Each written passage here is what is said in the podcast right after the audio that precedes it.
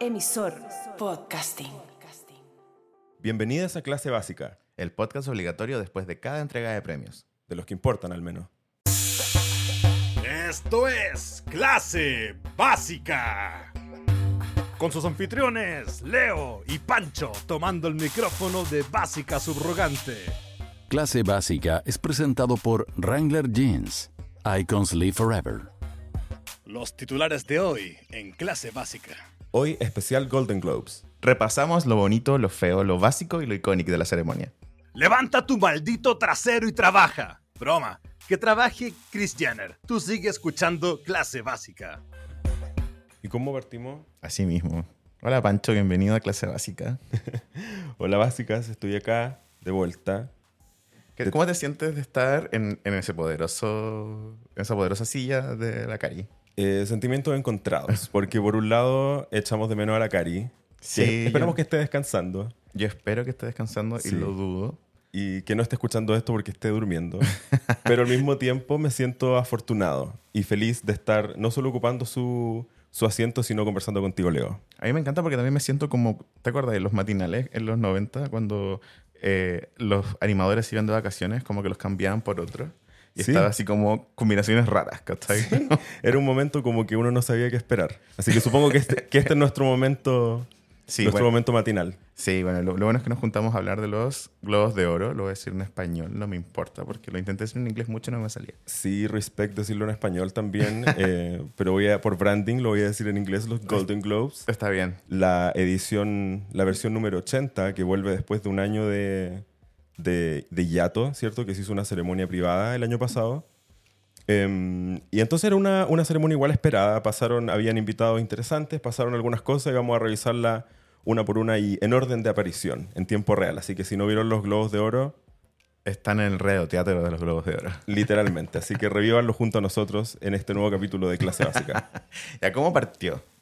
Bueno, partamos diciendo un dato de contexto. Gerald Carmichael, que es el comediante de 35 años que animó los Globos de Oro este año, un comediante afroamericano conocido por su sentido del humor eh, muy serio, deadpan, como se dice en inglés, eh, donde se entrega esta, este humor como irónico, pero con una cara seria. Entonces uno Sí. está como, ¿es, es broma o...? mm?" Como que está lo que está de moda que hace Aubrey Plaza. Literalmente. y lo que también hacía Felo. Sí, ese mismo humor de. Felo y el Doble Plaza, dependiendo de la generación, Así, sí. eh, como con cara seria, harto absurdo y harta ironía. Eh, y con ese mismo espíritu partió diciendo, I'm here because I'm black. Ok. O sea, estoy aquí porque soy negro. Obviamente refiriéndose a la controversia del año pasado, que recién les mencionábamos, em, donde demos un poco de contexto sobre eso también. que es como una controversia que ha acompañado a todos los premios en realidad en los últimos años.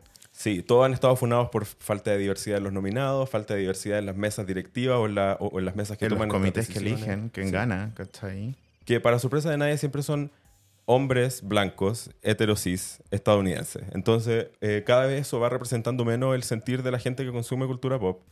Y mm, en esa línea fue que se les boicoteó el año pasado, entre ellos eh, Brendan Fraser, Tom Cruise, que devolvió sus globos de oro, que tenía tres y los devolvió, devolvió la estatuilla. Qué fuerte. Eh, igual fuerte. Y eso terminó, fue fuerte lo suficientemente para que terminaron haciendo una ceremonia privada, eh, no televisada, donde hubo igual momentos importantes. Por ejemplo, MJ Rod- Rodríguez ese año se convirtió en la primera mujer trans en ganar un Globo de Oro. Me acuerdo. Eh, sin hablamos. embargo, no lo pudimos como eh, no estuvo televisado. Ese no fue un momento que- al que pudimos acceder. no hubo un discurso que pudimos Claro. ver, ¿cachai? Entonces, Es- es- son los globos de oro unos premios medio funados, que están Sí, como por volviendo post-funa, claro. Eh, entonces, eh, Carmichael abre con, abre con esta broma que tiene mucho sentido y que de hecho la gente igual como que se rió porque eh, lo más notable de la funa era que había poca gente afroamericana, negra, latina y asiática en las mesas directivas y en los nominados. Entonces él li- literalmente partió diciendo eso, como estoy aquí porque soy negro, jajajaja, pero sin reírse. Y dijo, de, de hecho, para exacerbar ese, ese mood, él dijo, tomé este trabajo asumiendo que no habían cambiado nada, pero escuché que habían nuevos, seis nuevos miembros negros del asunto, así que felicitaciones a ellos, pero whatever. Así como muy que, Cualquier cosa. que no le importaba, claro. Así que un sentido del humor que fue bien recibido porque siento que igual la- ya estamos en una etapa donde podemos ser irónicos respecto a estas cosas que son un poco más serias. Y es como difícil igual el equilibrio entre el, el- del, del comediante que tiene que presentar unos premios. Hemos visto unos desastres, Sí. hemos visto unas cosas gloriosas y hemos visto unas olvidables. O sea, hay carreras que tu carrera se puede acabar animando un programa como este o puede eh, dispararse por el cielo, porque, claro, no, como que no podéis caer muy bien, pero tampoco podéis caer mal, tampoco Claro. podéis ser muy obvio, pero tampoco podéis ser tan irónico. Claro, al final igual es una fiesta de la empresa, entonces si es demasiado serio, ¿cachai? Como que medio fome. Una convención Illuminati, como le dice la internet a este tipo de eventos. Sí, Así es que, saque ya, saquemos este contexto al tiro para poder como comentar los premios de a poco. Es que los Globos de Oro son en esencia muy elitistas. Onda, si vieron Hollywood de Ryan Murphy, como ese tipo de Hollywood, como Claro. racista y, y reservado solo para Nepo Babies y gente cuica, ¿cachai? Que Claro. es como, ahora nos quejamos de eso, pero antes era imposible trabajar en Hollywood si no conocías Sí. gente del medio. Ese es el Hollywood que hemos visto siempre al final y que está empezando a cambiar. Claro, entonces los Globos de Oro representan sobre todo a ese tipo de Hollywood. Muy, muy, muy clásico, por lo mismo muy elitista. Entonces estamos viendo el primero de la era nueva de los Globos de Oro post haberse fundado Sí. a sí mismos. Algo que vale la pena mencionar también por lo mismo es que está, van lo- es como una marcha blanca de los Globos de Oro, un poco en ese sentido, como ¿nos van a volver a aceptar sin funarnos o vamos a tener que vivir como una entrega de premios funadas? Así que interesante verlo. Claro, ¿va a, pasar, ¿va a seguir pasando al lado de los Oscars o, va a seguir pasando al lado de los VMA? Claro, claro. Voy a hacer el lado funado, voy a hacer el lado creíble, entre comillas. Así que Ujú.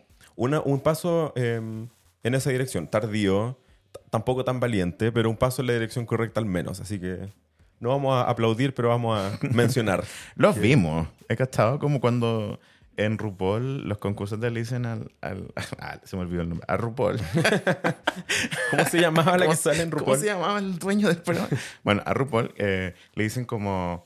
Bueno, pero quiero saber qué opinas de mi drag. Y él le dice como, está aquí, chica. Como Claro. cientos de miles de personas public como public tratan de entrar al programa y está ahí tú, ¿cachai? Como ya eso debería ser una opinión suficiente. Bueno, lo mismo con los Globos de Oro. Los vimos, ¿cachai? Si Sí. estuvieran tan, tan funados como, como esperábamos, ni siquiera lo hubiéramos visto. Así Claro, que- así que si lo están escuchando en clase básica es porque ya algo importan para, claro. para este, aquí en este pequeño país. Estuvo bien que desaparecieran un rato. Sí, eh, al- deberían aprender igual un poco una lección algunas entregas de premios de este tipo. Así que, ¿Como quién? como por Dilo ejemplo los Grammys. Ya, Como los Grammy. Los Grammy Sí. podrían guardarse un segundo. Los Grammy latino podrían repensar Sí. su- su sus decisiones. refundar la institución. Claro. que- porque eh, sí, es- están, Refunden los Grammy. están manoseados. No quiero ponerme político, pero a Mariah Carey le deben como 15 Grammys los, los Grammy. Así que ya para Bueno. mí eso es razón suficiente. Yo toda una carrera eh, acompañando a Katy, a Katy Perry, que ya sé que ahora está en otro lugar de su carrera, pero en su lugar más alto, yo decepción tras decepción Sí, nunca she tuvo merecía. Ah, uno al menos. sí, merecía algo. Ya, bueno, entonces sí, los Grammy podrían aprender un poco de los de Sí. los Globos de Oro, de que está bien repensar como tu, tu estructura completa, ¿cachai? Sí, y como que queremos. Déjanos ver como que hay un perjuicio. Los Globos de Oro se tuvieron que guardar un año, perder plata en publicidad. Yo, eh, uno quiere ver ese tipo de como compromiso. Tampoco es que hayan hecho la gran cosa, pero eh, hicieron algo. Como una disculpa en papel para algo como los Grammy, ya digamos que queda un poco tarde. Vamos, vamos hacia la ceremonia. Llevamos Eh, primera vez que mencionas a Mariah Carey en algo Sí, que no vamos nada que ver. vamos a intentar- Atentas básicas. Vamos a intentar Pueden tomar mantener- un shot cada vez que menciona a Mariah Sí, Carey. uf, van a, terminar, van a terminar en la calle, van a despertar la próxima semana. Em, bueno, partimos con el triunfo de Kei Hui Kwan, que gana por Everything Everywhere All at Once, mejor actor secundario. Eh, una de las categorías de mejor actor que hay, que hay varias, al igual que de mejor actriz, están divididas en distintos tipos de género, así que vamos a mencionarlo así. Claro, como tipo, el- la película que gana en el fondo es lo que nos va a... Claro, la película o en este caso el personaje, porque Sí. Ke Hui Kwan es un personaje. Él fue, te cuento, un niño actor que dejó el negocio por falta de oportunidades para actores, actrices asiáticos como él y volvió después de 25 años, o sea, después de 25 años. Volvió a los Globos de Oro, eh, bueno, volvió a audicionar, audicionó para esta película, le fue bien, distribu- distribuida por A24 en Estados Unidos, eh, se convirtió en un éxito cultural y ahora al parecer en un éxito de, la, de los premios también porque muy merecido el premio y un, un hito volver después de 25 años, decir, onda, abandonaste un trabajo, decís como, han pasado 25 años, quizá voy a volver y volver de esta forma icónica. Sí, igual es que la película Everything, Everywhere, All at Once es tan... Como que siento que es tan fuera de la caja dentro de lo que es el cine, ¿cachai? Mm. Que siento que debe haber sido una oportunidad como muy, también muy atractiva, como que podría haber salido horrible, ¿cachai? Claro. Y claramente no salió horrible, está ganando muchos premios. Sí. Pero digo, como que es algo que a un actor retirado le podría llamar la atención. Como yo haría una, una película sobre la historia de este actor, ¿cachai? ya sí, claro. Como me entendís, como Sí. sé que suena como que estoy diciendo como Harry Styles, que dice que lo que más le gusta de una película es que se Es que no siente como una, una película. película. No, pero estoy diciendo como que es muy interesante como cómo esta película llama la atención de un actor retirado, ¿cachai? Claro. Esa me acuerdo muy bacán. Tiene, tiene coherencia también. Porque Sí. como actor retirado también, ¿qué tantas oportunidades se te aparecen? Exacto. De este, que sean una cosa que ofrezca algo vanguardista o como distinto, no sé. No, bacán. Eh, el mismo premio, Mejor Actriz Secundaria para Angela Bassett por Black Panther. Eh, Angela Es- Bassett, todo. o sea, Ella es lo icónico. sí, necesitaríamos un podcast entero para hablar de que... Dios mío. Sí, eh, una mujer que a los 64 años no solo se ve estupenda, eh, más joven que todos nosotros, Sí. eh, sino que también está en el, como que en un pic de su carrera, como volviendo a tener exposición frente a toda una generación que quizás no la conocía. eh, y volviendo y, y teniendo por primera vez exposición mundial hasta este punto, como que Es muy heavy. La, siento que la, la parte que, que más, eh, que yo te decía antes, que más me llamó la atención es como, claro, es eh, que Angela Bassett es preciosa y es una actriz increíble y se maneja en todos los códigos. O sea, eh, tiene películas de lo que le pida ahí y además Mm. tiene personajes en series de lo que le pida ahí. Eh, rango. eh, además, ¿cachai? entonces es, eh, es como el... Siento que, claro, es un globo de oro que significa mucho como el camino que quiere recorrer ahora, parece, esta premiación. ¿cachai? Claro, Como un poco la... El reconocer también el, como el, el, el personaje Angela Bassett. Claro. Como, imagi- como no sé, de nuevo, es una historia interesante y el primer globo de oro para Marvel. el primer globo de oro ever. Para Marvel, increíble. Sí, O sea, yo no soy un fan de Marvel. no, yo, yo menos, pero uno entiende el, el impacto y el valor cultural que tiene algo así. Marvel me dio las migajas que me quiso dar con WandaVision y yo la vi y me encantó. Fue- y fue todo. y fue todo. Pero claro, es el primer globo de oro que reconoce Marvel como una especie de universo cinematográfico, como mencionaríamos el universo cinematográfico del Padrino, ¿cachai? Claro. El universo cinematográfico de las Kardashian, ¿cachai? Literalmente, sí. Es un universo donde pueden suceder miles de, de, de, de, de, ¿cómo decir? de posibilidades en el cine y que eh, esto demuestra que aparte que pueden ganar premios, ¿cachai? Así como te decía, con WandaVision demostraron que pueden hacer más que películas de acción. Claro. Entonces, cada vez crece más este... Sí. Eso es emocionante de Marvel. Sí, eso es lo que Eh. tiene emocionante, como que está cambiando la industria de una forma súper como en sus propios términos. sí, como desde dentro. Vamos Así a decir que, menos como Pancho. Estamos ¿Cómo? los dos diciendo Demasiado. como, como, como. Sí, eh, propósito 2023. sí. Em, bueno, la, el asunto... me encanta ver a Angela Bassett llevándose este hito para Marvel. Así como el primer globo de oro que se lleva Marvel, se lo lleva Angela Bassett. Una mujer, no solamente una mujer afroamericana, sino una mujer, digamos, madura, sobre los 60 años. E Eh, icónica. icónica, algo que le hace falta a Hollywood. Reconocer a figuras como Angela Bassett, así que lo aplaudimos. Si- hablando de mujeres que aplaudimos, que nos encantan y que necesitamos reconocer, Jennifer Coolidge. Increíble. Gays Yo- everywhere están gritando en este momento. Jennifer Coolidge. Cada vez que uno dice un nombre, un niño sale del closet. Jennifer Coolidge. Eh, ganó como mejor actriz en un rol secundario por eh, White Lotus. Sí. Icónico, Eh, White Lotus también. Eh, creo Cu- que- Cuéntame cuál es tu relación con White Lotus. Uf. Yo te decía, para mí Jennifer Coolidge, por ejemplo, siempre ha sido una actriz secundaria muy querida por mí. Yo, por ejemplo, este año estuve viendo Two Broke Girls, donde ella tiene un- como casi un protagónico, sale en cada capítulo. Y este personaje, cada vez que entra a la escena, el público grita como loco, ¿cachai? Es como el Leyenda. leyenda. Y, eh, pero aparte tenía los personajes de American Pie, de Elemento Rubia. Pero en White Lotus, eh, de verdad conecté con la Jennifer Coolidge, que es de la primera temporada, donde está pasando un duelo y en un momento sale de su caricatura de, de vieja cuica annoying y es como más bien una persona de verdad sufriendo, ¿cachai? La muerte de su madre y se tira un discurso como medio comedia, pero también medio trágico de, sobre la muerte. Y ahí dije así, esta serie es arte. Iconic. Entonces, cuando ahora vi la segunda temporada, claramente la segunda temporada está más desarrollado hacia dónde va la serie. ¿Cachai? Como Claro. la puedo explicar mejor. Claro, la primera claro. temporada era más difícil de explicar como de qué se trata. Pero la Solo se- sé que se trata de gente rica. Sí, Eat the Rich. Vi, vi también, que era como la temática es Eat the Rich. Y, pero claro, en la segunda temporada Jennifer Coolidge como que lleva la serie, se la lleva en los hombros. Pasan muchas cosas, pero todo el- la columna vertebral, ¿cachai? Que conecta aparte la, la temporada anterior con esta es ella. Entonces, siento que además por eso tiene mucho peso en, en- en esta premiación. ¿cachai? Mm. Y es como un reconocimiento también a años de carrera, Sí. haciendo quizá una carrera en el lado más eh, básico, ¿por qué no decirlo? Sí. Del cine. ¿cachai? Especialmente aquí. Especialmente aquí, ¿por qué no? Y entonces este reconocimiento es- lo que decimos nosotros siempre, ¿cachai? Que levanta conversaciones, que, le- Mm. que genera identidad, que, que los gays, por ejemplo, la ven y, y- y la aman. Y eso Sí. es, es como porque en el, el, el personaje que ella ha creado es tan potente que... Tú- hay dos cosas yo creo con las que uno conecta en Jennifer Coolidge como homosexual, como persona queer, pero voy a decir como homosexual para hablar desde mí.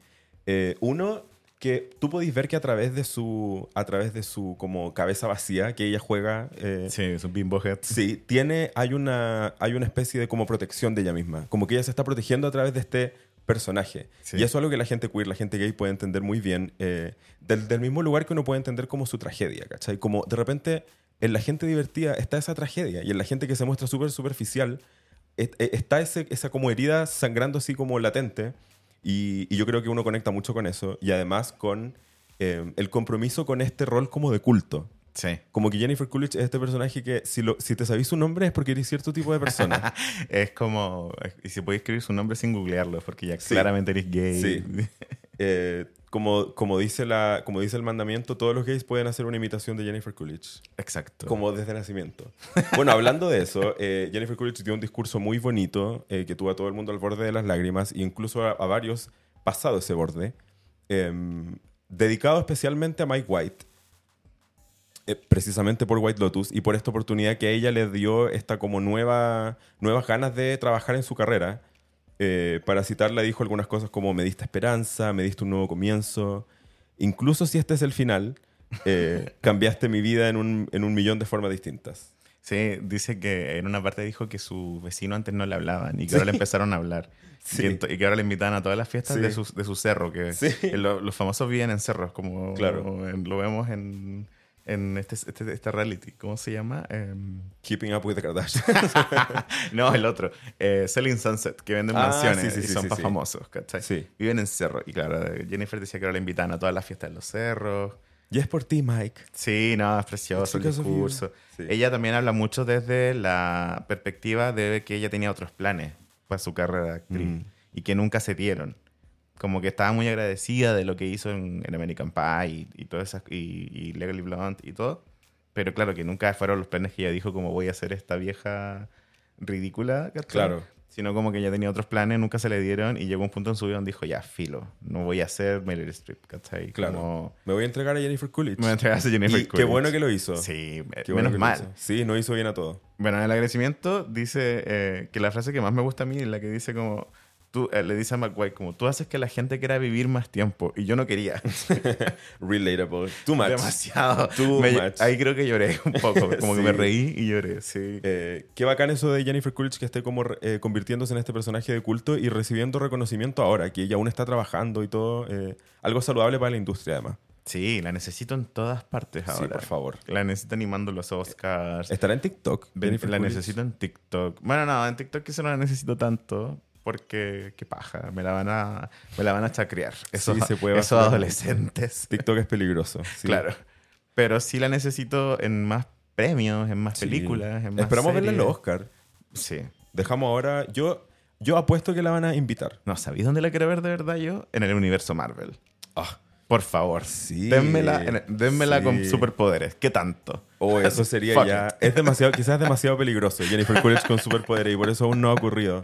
Bueno, espero que me la Sí. den. Ella dijo que le preguntaron sobre qué papel soñado tenía ahora, que estaba en tan, tan buen momento en su carrera. Ella dijo que siempre había querido interpretar un delfín. Icónico. Y le dijeron como animado. Dijo, no, un delfín. un delfín. La amo. La idolatro forever. Eh, entonces, muy felices por su premio. Felicitaciones, Jennifer. Sí, pasado Los ese momento. Sí, forever. Eh, aparte, ella siempre nos nombra. Sí. Nos nombra en series, nos nombra en vivo, nos nombra en entrevistas. Y, y sabéis que su, su constante moraleja siempre es como que no, no pescar. Y eso creo que también es un excelente eh, lenguaje, o sea, el excelente moraleja que le podéis pasar como a los niños gays que están saliendo del Sí. closet ahora. Como, Como, be your true self. y no ¿cachai? Sí. Sí. Si a mí me quieren así, a ti también te pueden querer y todo eso. Iconic. Gay icons. Así es como se construyen. Sí. Em, Así se construyen gay icons. Sí, así es como- No haciéndose la loca, Jenna Ortega. Too real. Sí. Bueno, ya, pero vamos a llegar a eso. O bueno, no, en verdad no vamos a llegar a eso. Pueden, pueden visitar clase básica para encontrar. Oye, Ye- Jenna Ortega, que aparte me encantó. El pelo fue un poco polémico. Sí, yo lo encontré. Hablemos de eso, Mm. pero eh, me encantó su look. Me encanta que sea como una niña gótica, así como un fantasma un poco. Así- eh, espero que siga en esa tónica. Sí. Bueno, pasado Jennifer Coolidge, llegó una persona que estaba invitada, que se había hablado, pero que no había llegado aún. Entonces todos dijimos como, ah, ya no fue. Llegó tarde. Entre ellos yo, claro. Porque se había hablado de que entre las estrellas invitadas, como Zendaya, que no llegó, eh, iba a estar también Rihanna. Eh, Rihanna no pasó por la alfombra roja, que es lo que estábamos todos esperando. eh, así que si no la vieron en nuestras stories es porque no pasó. Sin embargo, sí se dejó fotografiar adentro del Beverly Hilton después, usando un chaparelli hermoso con su marido padre de su guagua. Brígido, parecía como un pulpo malvado, como con unos, y con, unos con giros de- terciopelo, así como que absorbía la luz, Sí. eh, con un pelo hermoso que era como Princesa Leia meets, no sé, Barbados. A mí supongo. todo, todo me tiraba eso, como un poco medio, medio tentáculo. Sí, sí, sí tenía tentáculos como en el, en el pelo igual, por eso... Eh, y un testimonio del Hollywood Reporter dice que cuando llegó Rihanna, todo el mundo, todo el mundo se dio vuelta a mirar. O sea, todo el mundo. El periodista que estaba eh, y que lo cuenta desde Hollywood Reporter dice que ha estado en ocasiones cuando ha llegado Taylor Swift, cuando ha llegado Beyoncé, cuando ha llegado Prince y ha visto cómo desde las A-listers, así como primera fila hacia atrás, todo el mundo se da vuelta, se para la música y que con Rihanna pasó precisamente eso y con ese look. O sea, obvio que sí. Qué hermoso. Aparte- Igual Rihanna, ¿por qué la invitaron? Ah, porque estaba nominada. Sí, nominada con una canción. Con su eh, canción de regreso a la música. Sí, Lift Me Up, que tuvo mm, eh, reseñas mixtas. Yo, claro, como obligado la reproduje mil veces, pero no sé si las mil veces. Sí, yo le di como dos veces. Y fue como ya entiendo el sentimiento y voy a públicamente apoyar este comeback. Pero tampoco apoyé tanto la canción, ¿cachai? Pero Nah, creo- y después también metí a Johnny Depp en, en lo de, lo- de los Sí, calzones. puta. así que, ah, Yo igual estoy esperando que este sea el año de redención del comeback de Rihanna. Como que... que lo haga bien. Sí, que, que, que se mueva en la dirección correcta y que saque algo, que saque algo para ir a hacer twerk. Como- Sí, el Super Bowl se viene interesante con Rihanna. Sacó unas Sí. poleras horribles, pero que eran chistosas. Que Sí. decían como un concierto de Rihanna interrumpido Sí. por un partido. Raro, pero ok. Sí, las vi. Estaban como muy gráficas, como la pura frase pegada encima. Pero Eh, está bien, bueno. Sí, y yo espero que haga algo. Va a ser difícil porque todo el mundo va a comparar, como lo que pasa cuando estuvo Beyoncé en el Super Bowl, así que ojalá haga algo que esté a la par. Ya no comparamos mujeres, pero No, pero es que Beyoncé tenía a la, a la policía protestando. Sí. Tenía a la gente vuelta loca. Sí. Tenía el partido atrasado. Onda, esta- estaba como el, tráfico cortado alrededor. No, si nada se compara a lo que...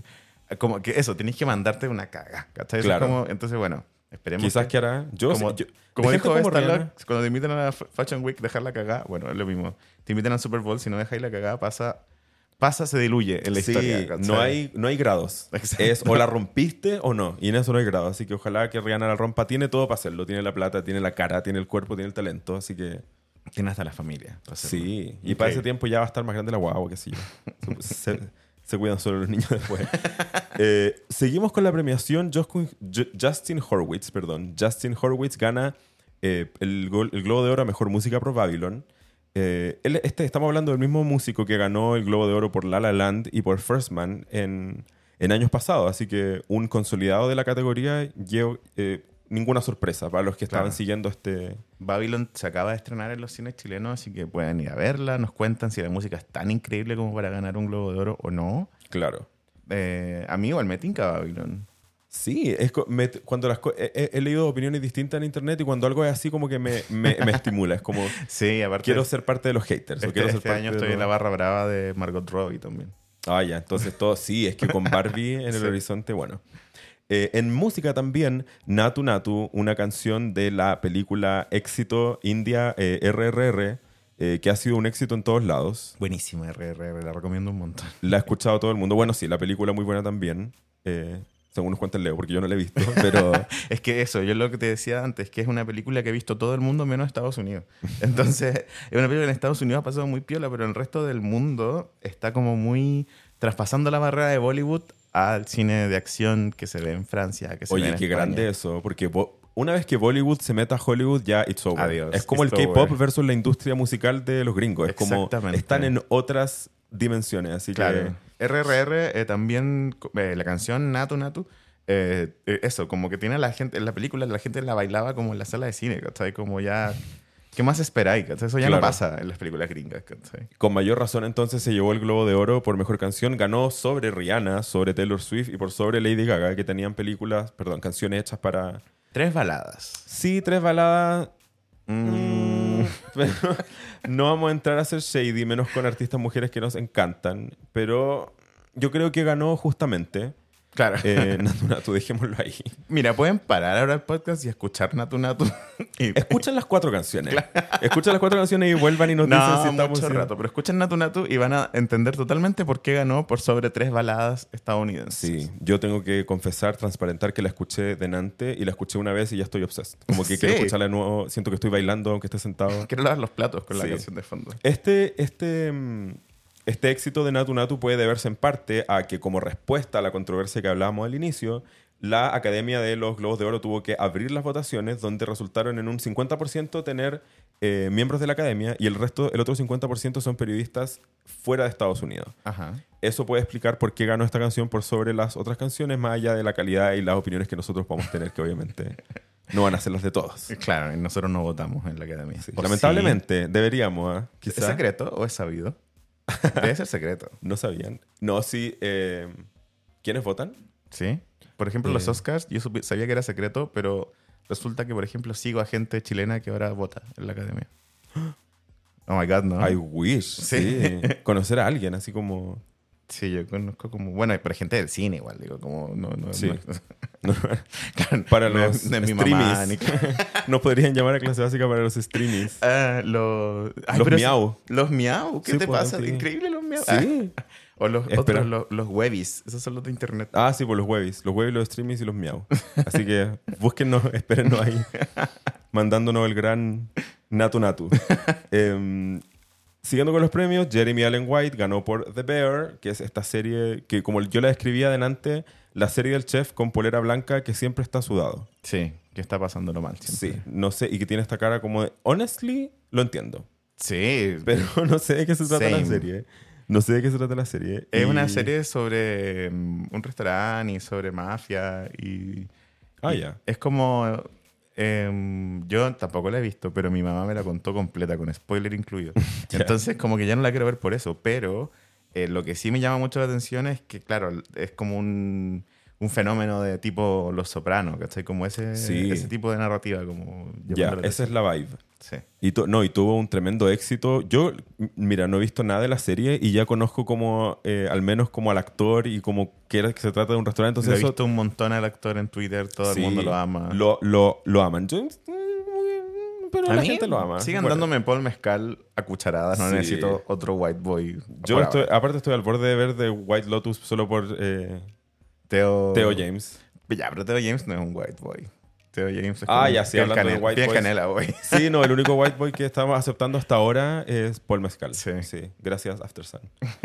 Em, bueno, Jeremy Allen White gana por deber. Eh, esto tiene que ver un poco con una tendencia que tienen los premios de este tipo de apadrinar series. Eh, The Bear no alcanzó a estar en los Emmy. Alcanzó- Se la estrenaron justo después de la Qué ventana de, claro, de nominaciones. Entonces, eh, a los Golden Globes y los premios de este tipo les gusta eso. Como, mira, nadie está celebrando The Bear, agarrémoslos desde ya. Cosa que después, si la serie se convierte en un éxito, los actores todos sigan yendo, le tengan buena, hablen bien de los premios. Claro, Jeremy Allen White se perfila para un actor muy, muy, muy como el galán de quizá una próxima generación. Claro. Entonces también. Obviamente quieren ser amigos de él y, repitiendo lo que decíamos al inicio, están los Golden Globes como en un piloto, así como que están, quieren llevarse bien con todos, no, eh, como se dice? Claro, eh, tienen como algunas partes que se parecen a los Miau, otras partes que se parecen a los Oscars, otras partes que se parecen a los Pulsar, tan así como Como que viendo mm, cómo lo hacemos y fue un... premios Musa, tan así viendo de, de todo un poquito. Streamies. Streamies, están así. Em, así que eh, los Golden Globes se quedaron con esta serie y, y- y probablemente va a ser una tendencia de seguir eh, nominándolos y quizás dándoles premios, porque al final estos premios se tratan de eso, como que relaciones públicas, pero en el gran... Claro, de llevar como. Y también de llegar primero a, a un fenómeno. Creo que Claro, que era lo que tú mencionabas, y como que esta serie ha sido una cosa globalísima, súper fuerte, entonces era hora ya que alguna ceremonia se lo adjudicara, ¿cierto? Eh, después gana eh, Abbott Elementary, gana por partida doble esta serie sobre, una, sobre un colegio eh, escrita y, y también en la que actúa Quinta Brunson, esta estrella de BuzzFeed que ahora se convirtió en un, en un nombre de Hollywood que ya lo empezó a ver en todas partes que me encanta. Because I love her. Y se lo merece. Es, es brígida, Sí, Quinta. Yo la amo. Yo veía Black Lady Sketch Show de Mm. HBO y ahí la amaba. Y después ella se fue de Black Lady Sketch Show para hacer Abbott Elementary. Entonces solo va hacia arriba. Sí, y lleva harto tiempo intentándolo en Hollywood, así que bien por ella. Gana, ganó ella como mejor actriz por Abbott Elementary y Tyler James Williams eh, como mejor actor secundario. Buenísimo. Em, Bueno, y Abbott Elementary es una serie que se ve en la tele, que eso es algo que también que estamos como viendo un cambio de paradigma. Hace unos años atrás Netflix se llevaba todos los premios y como que casi que los premios se dividían entre servicios de streaming. sí. Aquí Abbott Elementary ha sacado la cara por la televisión y, es como un, un cambio de paradigma también. Sí, Quizá- ¿estaremos volviendo a la tele? No sé, yo creo que es más bien como eh, la tele está al igual que los Claro, globos de oro, como claro. empezando a abrirse a, a nuevos públicos, a nuevos talentos y eso está súper interesante. Esperamos que lo copien la tele Sí. Literal, hace un año y medio todo era Netflix. Como que Todo. solo ganaba Netflix. Entonces igual es interesante ver este giro. Em, Colin Farrell se llevó su primer Globo de Oro en 14 años por una de las películas más nominadas, si no la más nominada, The Banshees of Inisherin. Eh, se llevó el Globo de Oro por Mejor Actor en Comedia Musical. eh, hace 14 años que no se llevaba este premio. Qué brígido. Sí, bien por Irlanda. Sí, Colin Farrell, que yo, como te contaba mientras hacíamos pauta, que lo dio todo en Batman. Onda, Mm. subió de peso, se cambió la cara. es- ¿Qué tiene que hacer un irlandés para, para, para ganar un premio y nadie lo pescó. Como que Batman fue buena, fue seria, pero no le alcanzó para cruzar la barrera de los superhéroes hacia los premios Claro. de mejor película o qué sé yo. Entonces, bien que ahora sí, bien que Colin Farrell Sí. lo logró. Yo te había dicho que The Banshees, anteriormente, The Banshees of Inisherin, Inisherin Sí. no era una película de guerra, pero sí lo es. Solo que es como sobre una.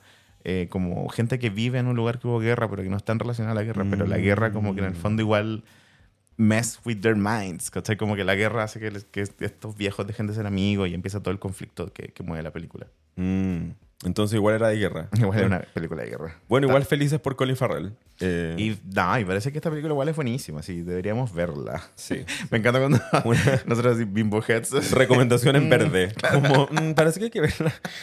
Em, eh, lo mismo pasa después, el mismo premio de mejor, eh, me- mejor actriz se lo- por una película, así en este caso se lo lleva Michelle Yeoh eh, por Everything Everywhere All at Once. De nuevo, otro saludo a esta película que su discurso también tuvo mucho que ver con lo que dijo el actor que se llevó el premio mejor actor por la serie o por la película, porque habló de lo difícil que fue encontrar oportunidades como una artista asiática dentro de una industria que hace muy poco dejó de ser abiertamente racista y en ocasiones eh, contra las minorías étnicas, en este caso también Claro. los asiáticos, latinos, negros. Em, y que, y que la, la oportunidad solo se redujeron a medida que ella cumplió más años. Claro, Entonces, que esta es película fue...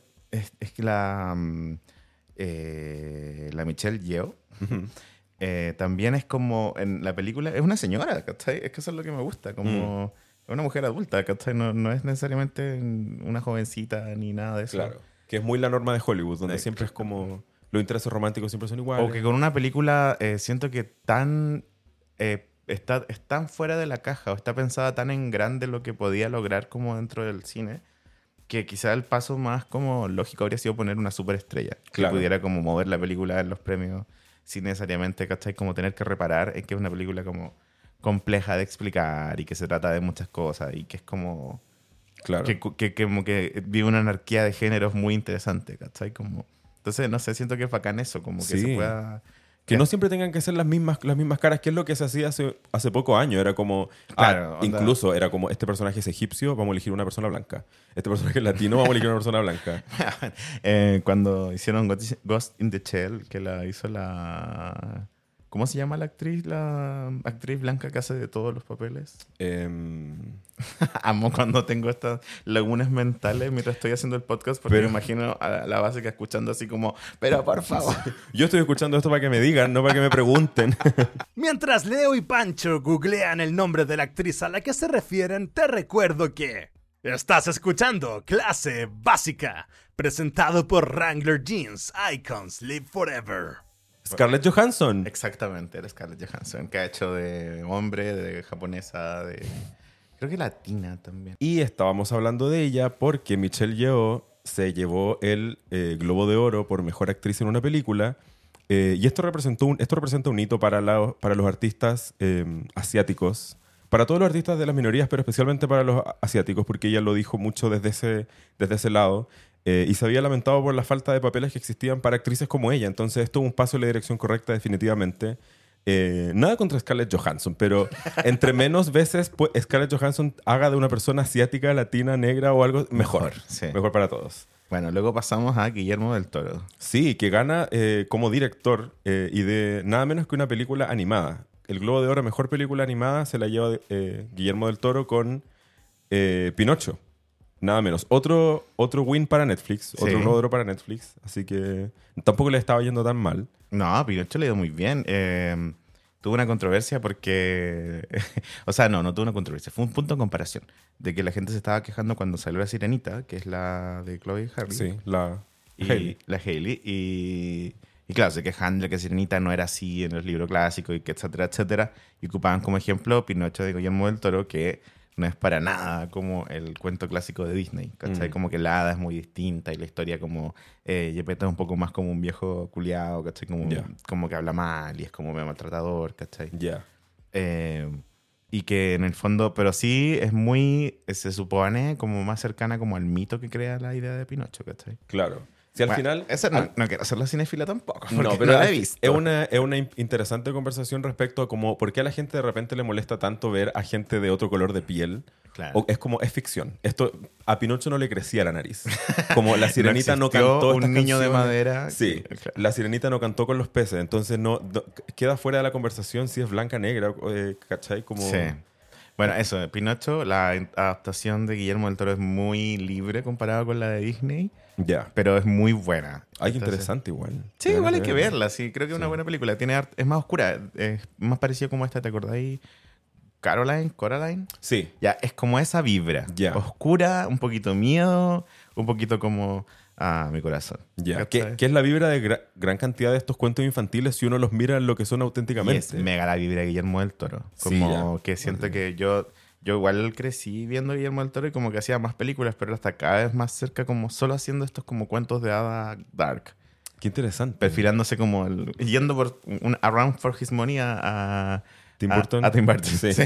Como acerruchándole el piso desde Sí. ya. Exacto. Eh, y en buena dirección si se llevó el Globo de Oro a Mejor Película Animada y aparte por este por un clásico. Hacer, rehacer un clásico nunca es fácil y si te dan un premio por eso es como Sí, lo hiciste bien.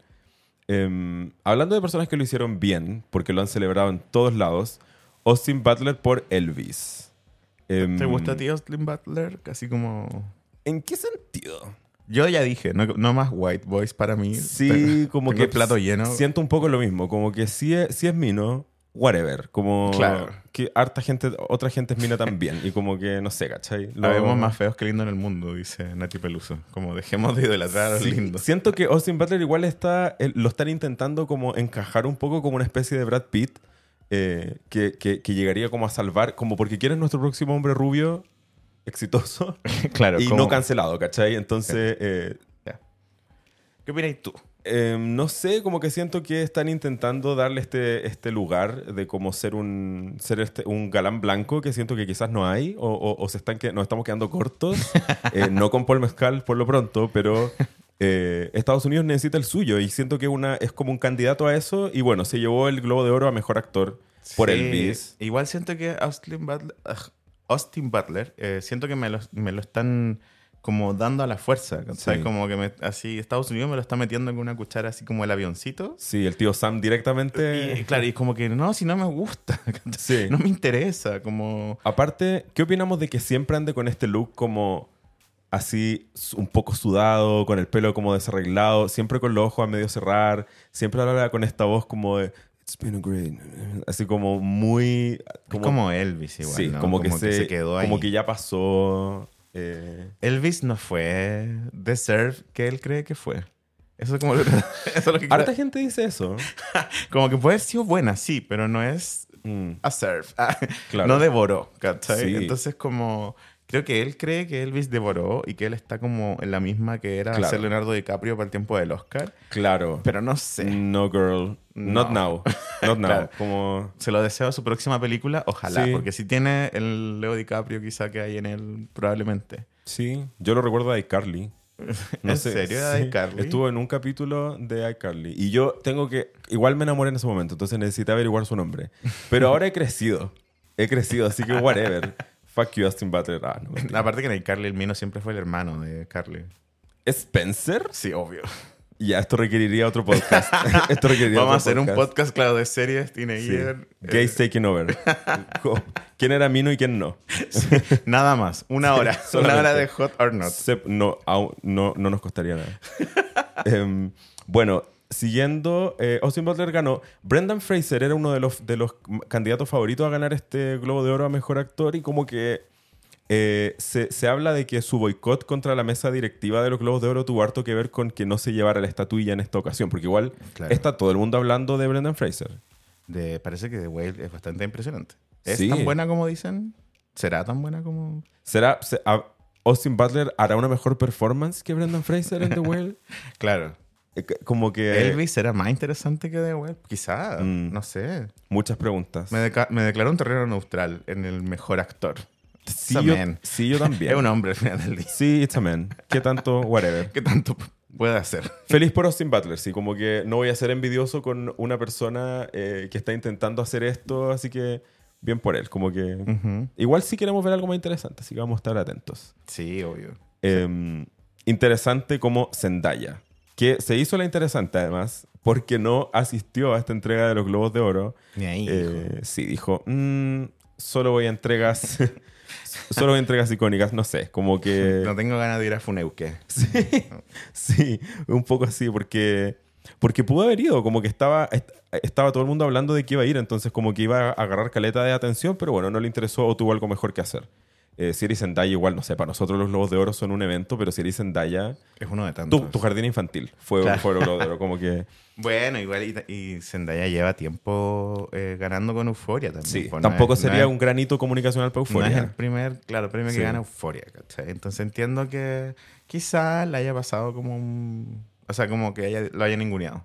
Sí, aparte tiene, no sé, ¿cuánto? 25 años, 24 años. Ir a compartir con toda esta gente como mayor. mm, Ya. Eh, Julia Garner. We love her. Ana Delvey para mí. Eh, sí, Madonna próximamente, se supone. Eso sí que lo quiero ver. Estoy. Eso quiero verlo. Siento, sí. O sea, vamos a hacer un capítulo especial de eso o algo, porque la biopic de Madonna. O sea, si va a haber una biopic, Claro. la biopic de Madonna la tenemos que. No, y es un momento en la historia. Esto se lleva anunciando de que soy chico. Como, no anunciándose, sino como siempre ha sido un tema. Claro. ¿Cuándo van a hacer la biopic de Madonna? Y Madonna siempre ha dicho que todavía no era el momento. Hasta ahora, ¿cachai? Y que va a estar ella a cargo, además. Así Sí. que va a ser una. Bueno, Julia Garner gana por eh, Ozark. Sí. Ozark es muy querida en Chile. Está dentro de los más vistos de Netflix. Estuvo, por lo Mm. menos, durante el año pasado, creo, o el antepasado. Estuvo como entre los 10 más vistos, como compitiendo ahí con Pasión de Gavilanes, Betty la Fea y los coreanos. ¿cachai? Estamos hablando de... Dif- Las grandes ligas. las grandes, Las ligas, grandes de ligas. Netflix en Chile. Y Ozark le va muy bien, es muy querida la serie. Y, y claro, y también hizo Ana Delvey en, en Inventing Inventing Anna. Anna, sí. Entonces, Julia Garner para mí es nada. Se lo merece. Se lo merece. Y aparte, ella sí es Nepo Baby histórica, pues. Más que Nepo Baby es como heredera del cine. como- Eh, y este año quizás sea su año. Quizá, Quizás ojalá. traiga oportunidades para ella, especialmente con... ¿Madonna? Sí, Quizá. quizá. eh, es un buen inicio de año ganar un Globo de Oro. Sí, está bien. Creo Así que, un- que- una buena forma de empezar el año para ella. Ojalá que sea su año. Sí, ojalá que sea su año. Eh, ¿Cómo podría ser su año si es que hacen un... si que tiene un buen meme, por ejemplo? Sí, eh, si, si, si la vemos con Madonna, por ejemplo, sería un poco icónico. Si Toquicha saca una canción con Julia Garner, ya hizo el año. Em, oye, después eh, hemos hablado caleta de los gays en esta, en esta conversación. ¿Qué? Y, No. y un gay takeover aparte del capítulo de hoy. Y eh, vamos a hablar de uno de los más famosos de todos, Ryan Murphy. Uno de los más famosos y de los más poderosos de todos, Ryan Murphy. Eh, al menos dentro de la cultura pop estadounidense, que recibió el Carol Burnett Award, un premio como un Lifetime Achievement, o sea, un premio a la trayectoria, a la trayectoria y al impacto de su carrera, eh, con un discurso en el que agradeció, habló de cómo se hizo su historia, su estilo y todo, agradeció a colaboradores eh, icónicos que tiene, como Jessica Lange, como Matt Bomer. Y mencionó lo difícil que era ser un niño LGBTQ en América. Ah. Bueno, eso es algo cierto para todo el mundo. Claro, siempre va a ser difícil ser un niño LGBTQ más. Sí. Eh, Y, lo, y como hablábamos delante en la pauta, Ryan Murphy, uno puede opinar ya, la whatever, pero su impacto en la conformación de la identidad queer eh, a través de la tele es innegable. Como el impacto de Glee, el impacto de American Horror Story dentro de la comunidad queer es innegable. Entonces, me alegra que él haga también un guiño de vuelta a su comunidad, como Sí. mencionándola explícitamente. Sí, me gusta que eh, está muy bien puesto el Carol Burnett Award como el, lo que representa Carol Burnett. Yo pensé que estaba muerta y no está muerta, que es algo que me parece hermoso. Hablemos de logros. Claro, no estar muerta en el Sí. 2023. Sí. Mira. Sobreviví Hollywood. Sí, bueno, y, y claro, el, el premio también representa eso, como eh, la capacidad de crear comunidad a través de tu, de tu logro, ¿cachai? De, tu- Mm. de lo que tú produces. De eso se trata entonces. Que es literalmente lo que estamos hablando. Entonces, muy bien ganado el premio a, a Ryan Murphy porque si es algo que sus series siempre tienen, es ese poder de agrupar a la gente, ya sea en un fandom, desde un fandom hasta, la, hasta una comunidad de disidencias. Como Sí, que... y le ha dado pega a todas, a todas, Sí. a todas. Bueno, el- el- por el otro lado, Ryan Murphy tiene un contrato con Netflix por creo que 11 shows, de los que lleva como 6 o 7. Ha hecho un montón de series. Yo, sí, bueno, lo encontré un súper buen contrato. Sí, bacán tener, a- por un lado, a Ryan Murphy haciéndote series, éxito asegurado casi. Sí, y Shonda Rhimes. Esos son los dos, Mm. los dos como que los dos contratos, de- los dos fichajes de Netflix que lo tienen dándolo todo, que lo tienen cancelando series como locos también para poder seguir pagándole a Ryan. Murphy. a Vale, vale la pena tener esos dos Vale la pena. proveedores de series. Lo siento, está bien. Em, así que bien por Ryan Murphy, yay, yay him. y eh, Kate Blanchett. Habla- hablando de iconos queer que no necesariamente son queer. Que es algo in- in- interesante de los iconos gay como Kate Blanchett, que es... eh, Hay gente que define toda su personalidad en Kate Blanchett. sí. O sea, No shade, but shade. Kate Blanchett es una diosa por donde se le mire. Sí, qué, qué fácil hacerse adicto de su personalidad. Yo no- y yo no soy una de esas. Yo encuentro heavy, lo encuentro heavy. Que es muy heavy porque es fácil también creerse Kate Blanchett, pero no todas somos Kate. Sí, es que ahí es donde hay, entra ahí un territorio peligroso. Porque Uf, no, uf. no, no, no, no, no. Bueno, ella ganó el premio por Tar. eh, eh, Tar es una película que está siendo, según la crítica, como la eh, performance de Kate Blanchett, donde ella se corona como un nuevo nivel en su capacidad interpretativa, como una nueva, un nuevo paso en su carrera. Oye, eh, la noche de las mujeres de más de 50 años, al parecer. Sí, que, que como- enhorabuena. No, que no se acabe, claro, Sí. como su carrera de actriz, ¿cachai? O que no se le relegue solo a ser madres, abuelas, ¿cachai? Como que son personajes complicados y eso es bacán. Tar es como una directora de orquesta, ¿cachai? Ya. Que, que va a tocar como onda su life achievement, ¿cachai? Y, y- y está como sufriendo mucho por eso y, y se pega mucho a una hija adoptiva que tiene, ¿cachai? Y esa es como, bueno, esa es la premisa de la película. Ay, qué interesante también. Pero ¿cachai? Que eso es una Sí. premisa que no implica como esta abuela o Claro. qué sé yo. Que, fue, que, que eran otros papeles también que había estado haciendo, creo, ¿no? No hizo esta de Blue Jasmine, que era como una vieja cuica que lo perdía todo. O esa no es Kate Blanchett. Mm. Puede ser que sí sea... Estoy preguntando a la peor persona posible para que me diga. Sí, yo he visto tres películas en mi vida. Y, y, Y es Rugrats, Rugrats en París Sí. y Rugrats... Aquí vamos de sí, nuevo. y, jue- sí, y Juego de Gemelas. Son las únicas películas que he visto en mi vida. Mamma Mía y Mamma Mía, Here Oh, We sí. Go Again. Sí. En, en bola he visto, sin exagerar, 10. No, ya. No tanto, pero casi. Así que sí, la peor persona para preguntarle sobre los papeles de Kate Bueno, Blanchett. Kate Blanchett La siempre icónica, también siempre icónica, siempre gay, eh, Sí. onda, Siempre sexy. siempre sexy, siempre eh, como siempre estoy dispuesto a matar por ella. Sí. Lo digo sin ninguna, ninguna pizca de humor. Me encanta eso cuando las celebridades tienen esa, esa como performance donde dicen como ya, hoy voy a ir a servir Kate Blanchett. Sí. Entonces me voy a poner mi vestido Kate Blanchett y voy a entrar en este drag y voy a ir a dárselos Sí, en bandeja y exacto. tirárselos en la cara. Eso digo yo, ¿cachai? Como que, por ejemplo, Austin Butler eh, me lo están dando a la fuerza en Sí. cucharada. En cambio, Kate Blanchett solo se acuesta en una mesa y los gays vamos como hormigas. Sí, Así como a consumir todo lo que ella dé. Porque podéis como... co- Uno puede construir parte de la imagen y del carisma, pero hay un punto en el que o lo tenía o no lo tenía. Exacto. Entonces, sí, Austin Butler quizás no lo tiene. Es una posibilidad. Es una posibilidad. Hablábamos en nuestra pauta del, del- ¿Cómo se llamaba? El concurso del calamar. El, Sí, el juego del calamar. el juego del calamar, que no pasó nada con todos los que estaban como Sí. saltando a Hollywood desde esa serie. Oye, y fueron promesas en clase básica, los cubrimos como locos, igual especialmente a la protagonista, que era una modelo que no me uno hace tanto y recibe tan poco. Esta industria es ingrata, desde, desde acá hasta, hasta Netflix es ingrata. Bueno, con Kate Blanchett uno recibe y no deja de recibir. Entonces Sí. ese premio está muy merecido, nos da esperanzas por más Kate Blanchett y Sí. que no pare. que y le da esperanza a otras actrices de su edad también. Que como, ¿sabéis qué? Parece que vale la pena participar en este proyecto. Así que Es arriesgarse, seguir, sí. ¿cachai? Como no, no, no perder la, la esperanza. Bueno, como Mm. hablábamos del discurso de Jennifer Coolidge, Sí. ¿cachai? Onda, no perder como las, la- las ganas de seguir mejorando tu, tu expertise o tu arte, Claro. ¿cachai? Es como la vibe de esta noche, los discursos muy como agradecidos desde un lugar de madurez artística y, y- y compromiso con crecer. Qué bacán. Eh, Me sí, parece muy qué bien, bacán. Qué bonito. Ah, Qué, qué buen giro, qué buen giro dio- está dando Hollywood, al menos nos está dando esa idea, esta ceremonia en particular. Así se hace, ¿viste? Te funan y después te vuelves así Sí, convertido, tómate- mejor, entendiendo. ¿cachai? Tómate ese verano que te hace falta para volver a tu brillo máximo y vaya a volver como Kate Blanchett. Sí, totalmente. Bueno, luego gana Argentina 1985, Sí, que gana Mejor Película Extranjera. sí, que es la, peli sí, que es la película de Argentina eh, que le ganó a todas las otras favoritas, como eh, Western Front, que era la, que es el candidato favorito para los Oscar, o RRR, que hablábamos recién, que ha sido un éxito que ha llegado a todas partes, al parecer menos a Estados Unidos. Porque, exacto. o sea, em, eh, Close, que era la película de, de Bélgica, y Decision to Leave de Corea del Sur, que es hasta ahora la favorita de la crítica. Entonces, Argentina 1985 le gana a todas estas favoritas. Igual un hito, viva Latinoamérica. Argentina 1985, al parecer, es una película increíble. Lo vi. Un saludo a Te lo resumo así nomás, que es un canal que consumo, pero religiosamente. Y él mencionaba como dentro de las mejores películas del año, como Argentina 1985, como por todo lo que involucra, ¿cachai? Que no sé, pues en Chile quizás no es tan. No es tan conocido el elenco, pero el protagonista Darín de Argentina. 1985 es un actor icónico del cine argentino y este es como Así, no es primera vez que llega a, a Hollywood, pero es como un papel donde de verdad se consagra de nuevamente como en un nuevo nivel de, de su, de su arte, ¿cachai? Como que ya un actor que está entrando a la tercera edad y está como así yendo a nuevos niveles de su actuación, ¿cachai? Entonces son muy Genial. interesantes. Llevando el arte latinoamericano a niveles que quizás no ha encontrado antes. Eh, Exacto.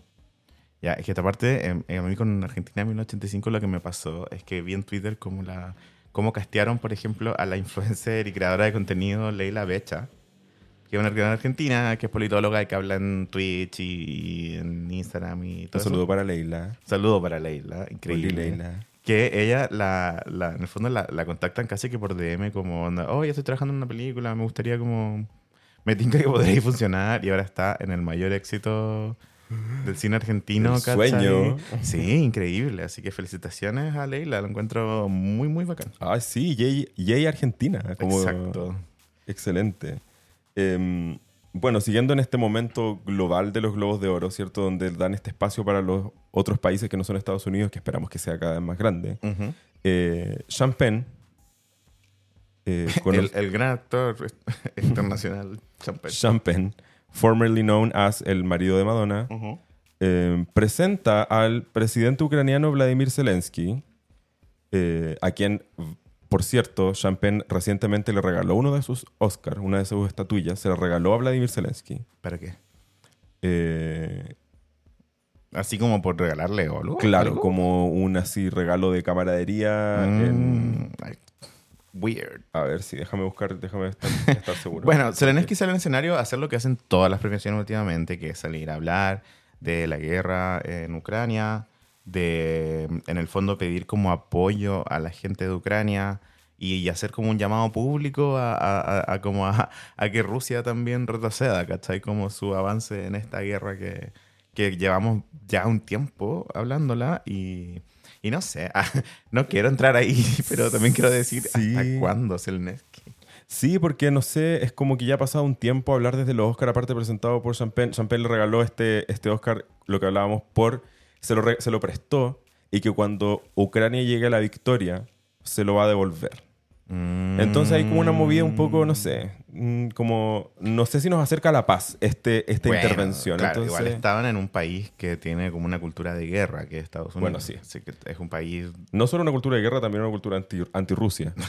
Así todo. que ambas cosas juntas. eh, bueno, y él- Hollywood no ha cambiado tanto como creemos, ¿viste? El, Sí. el Red Scare sigue vivo. Sí, sí, más, más que, o sea, acaban de salir de Trump.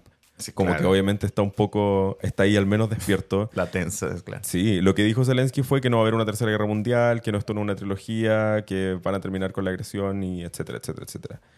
A eso los- le siguió un premio eh, muy sorpresivo, muy merecido según varios, que es eh, como mejor director a Steven Spielberg por su película The Fabelmans, una Ujú. película autobiográfica.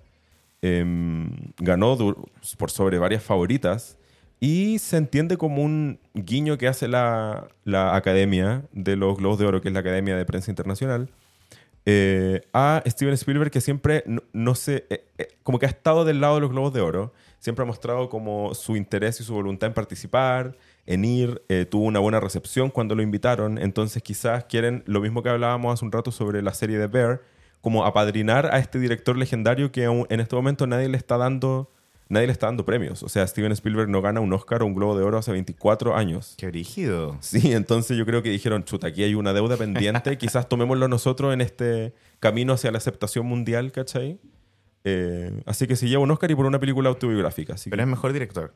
sí, mejor director. Igual está bien, porque eh, siento que también este Steven Spielberg representa como a una cultura de directores donde como que era una, un sello de que una película es buena.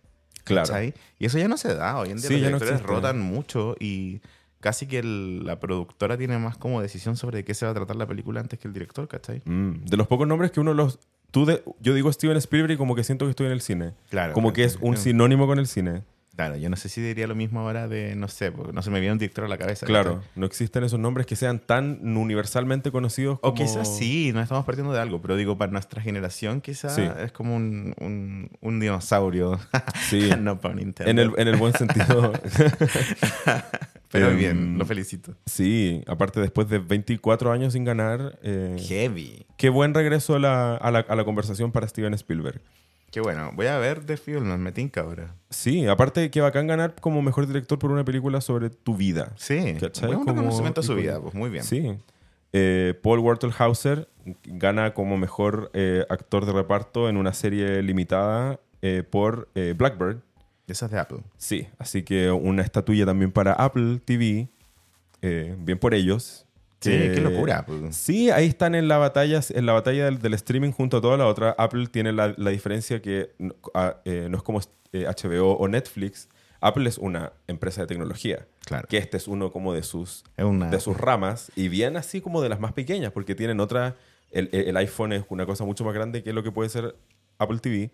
Eh, así que es como la menos editorial de todas, es la que tiene menos como contenido de cine, porque HBO también, por ejemplo, tiene una tradición de cine. Claro. Entonces, interesante también que se empiecen a llevar premios y, y- y ver cómo van experimentando con las series que sacan. Igual la calidad en Apple TV, o sea, claro, si hablábamos de que antes un director podía ser como un sinónimo de calidad, ahora puede ser como algunos streaming. En Mm. Apple TV son puras sandías escaladas. Onda, hay, hay muchos... Se puede confiar. Eso, hay muchos como... Digo, debe ser puro algoritmo y robot, ¿cachai? Claro. Pero hay, la fórmula es tan perfecta que todas las series son como buenas, buenas, buenas, ¿cachai? Aunque no sean para ti, como que siempre son como un hit, ¿cachai? Yo, yo, Ya, sí. yo soy muy fanático de dos que vi ahí y la encontré increíbles, como de las mejores series que vi en el año pasado, ¿cachai? Y no las pescó nadie, porque en realidad eran series de Apple, como que pasan muy bajo el radar, pero Claro. estaba la We Crash, que es con la Anne Hathaway Ah, y con sí, Jared sí. Leto, increíble.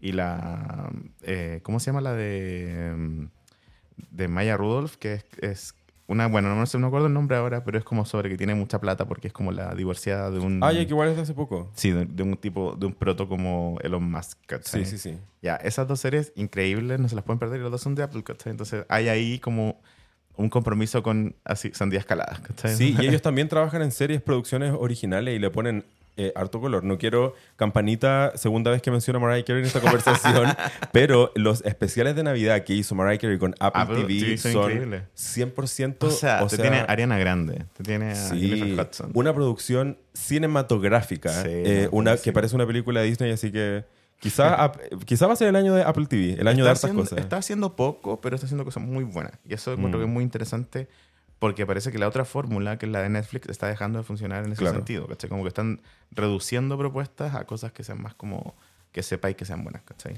Apple siempre igual ha, ha- sido como de esa marca, como que van sacando cosas cada dos años, pero así como que dejan la grande. Claro. Así que supongo que esa misma ética estará ocurriendo aquí en Apple TV en su forma de ir con calma porque no les falta plata a Apple, así que pueden tomarse su tiempo. No lo hacen por el dinero, parece. Sí. Eh, Amanda Seyfried, Icónica, amada. We Love Her, siempre. me encanta. Y Evan Peters, Icónico, amado.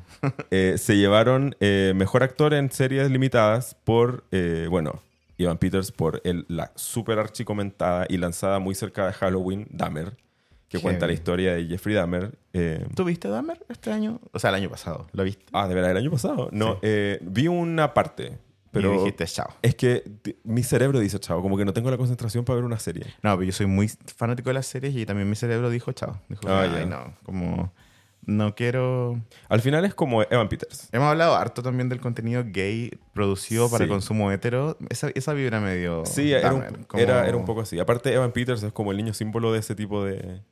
Como que es el twink de Hollywood. Claro. Entonces... Y, y en eh, mi mente. Bien por ellos, sí, sí. Bien por ellos. Como Amanda que Seyfried, me encantan sí. ellos dos, así sí, que... su serie es increíble. The Dropout.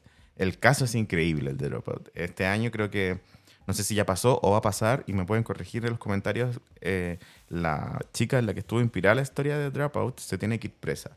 Y ella se embarazó, ¿cachai? Como que se casó y se embarazó, y creo que estaba retrasando cumplir su condena con su embarazo. Entonces Wow. creo que ahora ya está como, se está renovando el juicio de, de lo que pasa en esa serie, ¿cachai? Como que tiene una continuación en la vida real. y Más encima ahora, ocurriendo ahora. Ahora mismo, así que muy Wow. contingente. Ay, me encantaría ver a Amanda Seyfried en ese papel igual. Sí, bacán. Lo encuentro así, muy, muy, debería tener, hacer más ruido del que hizo, pero bueno, hoy en día está imposible ver tele. Como que Sí. salen cosas nuevas toda la semana. Sí, y hablando de series que hicieron mucho ruido y que yo sé que va a estar feliz, la mejor serie limitada se la lleva White Lotus. Totalmente. O sea, Merecido. Merecido. Merecido. Aparte, han, o sea, han sido un éxito a nivel más allá del streaming, han sido un éxito cultural. Es una serie que yo creo que está peleando con el, con el, el régimen del fenómeno mundial que, que implantó Netflix en la pandemia, ¿cachai? Y que lo siguió todos los servicios de streaming. Todo- como que Netflix puso el blueprint, puso las reglas, y todos los servicios de streaming hicieron lo mismo, que era plantar un fenómeno del que todos hablamos por dos meses y después ya no lo pescamos más, hasta el siguiente año que será la siguiente temporada. The White Lotus, eh, como es, eh, es larga, eh, como que tiene ese Otro tipo de... otro ritmo y, y, y el, y su impacto en la cultura ha sido muy de a poquito. Entonces también ha estado presente todo el año, ¿cachai? Es que esas cosas son súper importantes. Ahora ya hay que entenderlo, que hacer una serie buena no te va a llevar al éxito, porque el éxito no tiene que ver con qué tan buena es tu serie, tiene que ver con cómo la planteas también. Claro. Entonces Eh, White Lotus estaba en la conversación por lo menos toda la segunda mitad del año y ahora que se hizo famosa, se hizo meme, ganó premios y Jennifer Coolidge va a ascender al, al Olimpo, eh, más gente la va a querer Sí. ver, ¿cachai? Yo, Entonces- yo estoy entra- me está como magnetizando así como que quiero empezar a verla ahora. Así que siento que le está funcionando. Sí, excelente premio, Eh, como muy bien, muy bien eh, ejecutado el plan que tiene, el plan de marketing, Sí. digamos, de alguna forma que tiene White Sí, porque nos, casi no se nota y eso es lo que eso es lo que hace un buen plan al final. Sí. Más de un premio para la trayectoria esta noche, el Lifetime Achievement Award, o sea, el premio a la trayectoria de vida, a los logros en, la- en- en su carrera, se entregó a Eddie Murphy, Ya. eh, quien dio un discurso muy emotivo, habló de los highlights de su carrera, etcétera, y terminó diciendo el secreto de su vida, el secreto de su felicidad, que incluye dos mandamientos. eh, mira, te lo voy a decir: es paga tus impuestos, preocúpate de tus asuntos y mantén el nombre de la esposa de Will Smith fuera de tu fucking mouth. Esta, eh, esta broma, igual, eh, como que la gente igual le dio risa. eh, lo, lo de Will Smith sigue siendo un tema. Yo, estamos todos chatos del tema, yo creo, pero sigue siendo una cosa que como que nunca se resolvió. Claro, es Como- como... No, es como un momento que todavía no... eh, Hollywood todavía no termina de decidirse como de qué Mm. lado está. No se ha, no se ha digerido todavía. Sigue Eh, ahí, claro, está muy presente todavía. Sí, entonces igual. Digamos too soon. Ah, sí, algo que solo se lo perdonamos porque es Eddie Murphy. Claro. Así que como ya. bueno, sí. Al- alguien, claro, algo que esperaría como él. Sí, así que. mm, eh, mejor comedia, hablando de Eddie Murphy, se lo llevó Abbott Elementary. Tremenda. O sea, partiste a ver a Bottom Elementary. Sí. Es que es muy buena y tiene muy... Qué como- ganas. Sí, tiene mucho... ¿Sabéis qué dato es muy entretenido de Abbott Elementary? Que el actor, eh, ¿cómo se llama el? Bueno, el protagonista. Sí, sí. ¿ya? Él aparece como un- una persona muy alta, pero en realidad en la serie toda la gente es muy baja. Amé cuando me enteré. Ya me encantó desde ahí. Como que el casting está pensado para que la quinta se vea como del mismo porte que todos. Ah, sí, porque la, cuenta Brunson mide muy bajita. muy nada, sí, es una Entonces todos son menos bajitos y el, actor en realidad tiene una estatura, normal, pero se ve como súper alto. Lo excelente. encontré la belleza del cine, Sí, la magia del cine. excelente. Ya, entonces voy a partir a verla junto con todas las básicas que aún no la ven. Eh, Está en Plus Elementary. y bueno, y, y como puedan buscarlo también. Sí, siempre está por ahí.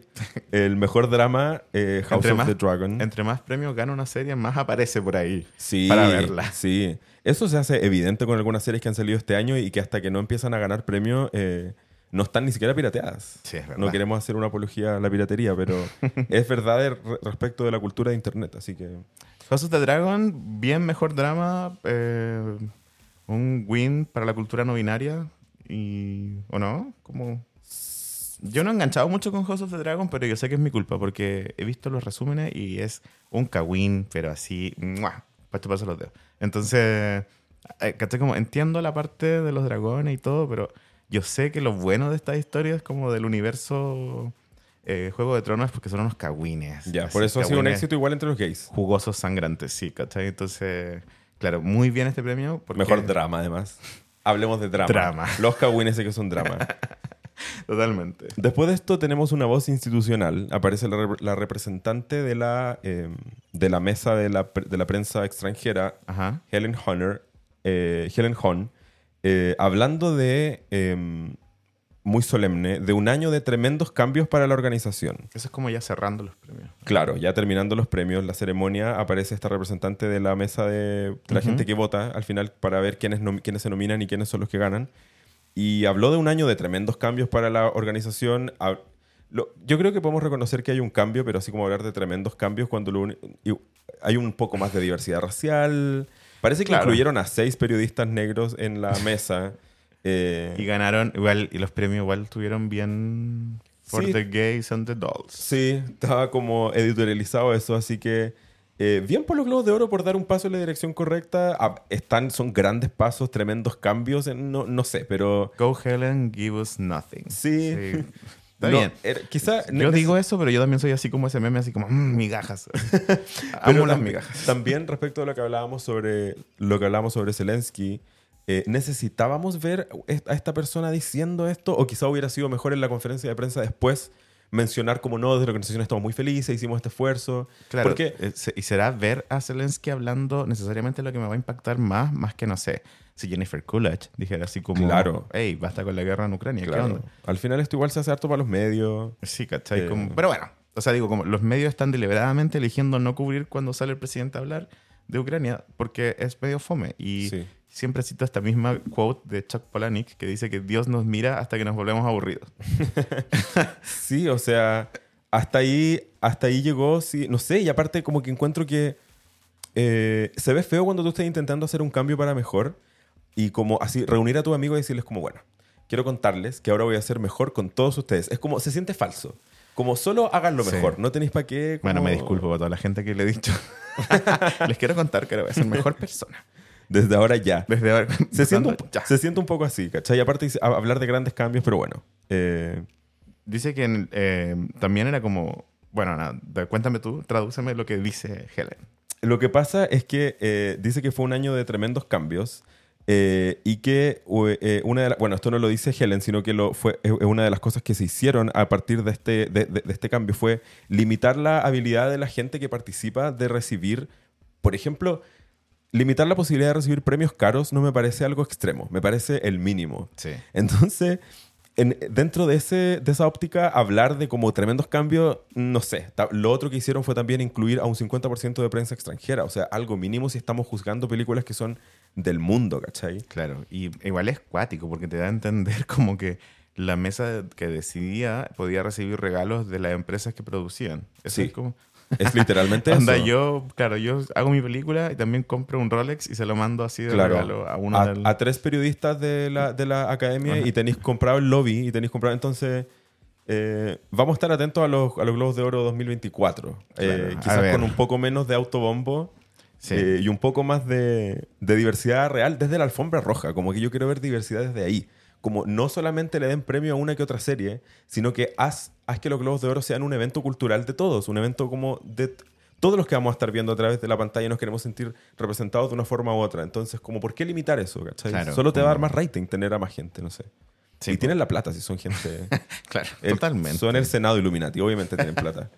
Oye, bueno, y ya cerrando la noche. eh, Dos tremendos premios. los dos tremendos premios, Y cerrando nuestro episodio también, porque llevamos un montón de rato. We're over. Em, The Bunches of Inisherin, esta película que tú me dijiste que no era sobre guerra, pero después supimos que sí era sobre guerra, donde está Colin Farrell, eh, se lleva mejor película de musical o comedia. Em, Ese es como el premio a mejor película, ¿no? Como, o hay otro. Hay uno por categoría. Wow, ya. Entonces, o sea, es, pero es este, y el otro es mejor drama, que se Ya. lo lleva el ya premiado Steven Spielberg con su autobiográfica The Fabelmans. Claro, Eh, al final eh, volvemos a clásicos de Hollywood. Gana Colin Farrell y gana Spielberg. Sí. Es el 2005 All Over, All Over Again. Again. Ahora descancelado un poco, desfunado un poco, con un poco más de diversidad. Pero sí, harto- hartos nombres típicos también. Y como nombres típicos que vuelven a aparecer. Eso me encantó. Jennifer Coolidge, que está en este revival. Colin Farrell, volver a verlo. Sí, me parece bien. Uno siempre mira su pasado más reciente con cierto asco porque le da vergüenza y estos globos de oro me, dijeron- me hicieron pensar así como mi época Tumblr fue bacán. Sí. Lo- lo- lo- Mi época MySpace fue bacán. Chao. Así. Con un rating que nos fue superior al del 2021, eh, nos quedamos como por ahí mismo entonces en, en términos de éxito. Entonces quedémonos con la moraleja de los Globos de Oro este año, que yo creo que es, tómate esa semana de descanso, deja de postear un rato y vas a ver como cuando vuelvas vas a estar un poco mejor que antes. Claro. Tómate ese fúnate a ti mismo. Sí. Quizá. Y di así como, mira, esto, esto mal, así que me voy a ir a Funeuque, voy a parar un rato y voy a volver. Voy a ir a Funeuque a tomarme una chela en la, en la alcaldía de Funeuque, quedarme ahí, reflexionar y volver porque los Globos de Oro lo hicieron y pese a que no fueron un tremendo, tremendo hit, sí nos dejaron un montón de momentos icónicos, momentos divertidos, eh, momentos básicos, que es lo que más nos importa de estos premios. Sí. Sí, así que bien. Tu dosis semanal de descaro, humor y conocimiento enciclopédico de la cultura pop. Solo en clase básica. Bueno, Pancho, ese fue todo el tiempo que tuvimos por hoy. Fue eh, excelente revisar este, estos premios Globos de Oro contigo. Me encantó conversar contigo, Leo, estar acá en el, en el icónico estudio de clase básica detrás de estos micrófonos dorados llenos de diamantes. Eh, la mejor forma de pasar esta tarde. Así ¿Qué te pareció ser la básica subrogante de este episodio? Me siento cada vez más preparado para eh, comenzar el totalitarismo básico de Pancho y tenerlo a ti con la Cari eh, encerrado mientras yo publico todo. Así que, Que seamos CIA. Nosotros. literalmente, encerrado en un sótano. Así que me encantó. Gracias a ti, Leo, y gracias a las básicas por escucharnos. Muchas gracias a Emisor Podcasting y a RF Media por hacer ese podcast posible. Muchas gracias, Pancho, por acompañarme en este episodio. Y muchas gracias a las básicas que nos acompañan día a día. Un besito, les queremos mucho. Chao. Chao. Clase Básica fue presentado por Wrangler Jeans. Icons Live Forever. Esto fue Clase Básica, el OG podcast de Neo Farándula y Espectáculos, parte de la familia Emisor Podcasting. Anfitriones Cari Valle y Leo Quesada. Voz en off, Pincho Calderón. Las opiniones vertidas en este podcast son de exclusiva responsabilidad de quienes las emiten y no representan necesariamente el pensamiento de las plataformas donde se reproducen. Emisor Podcasting.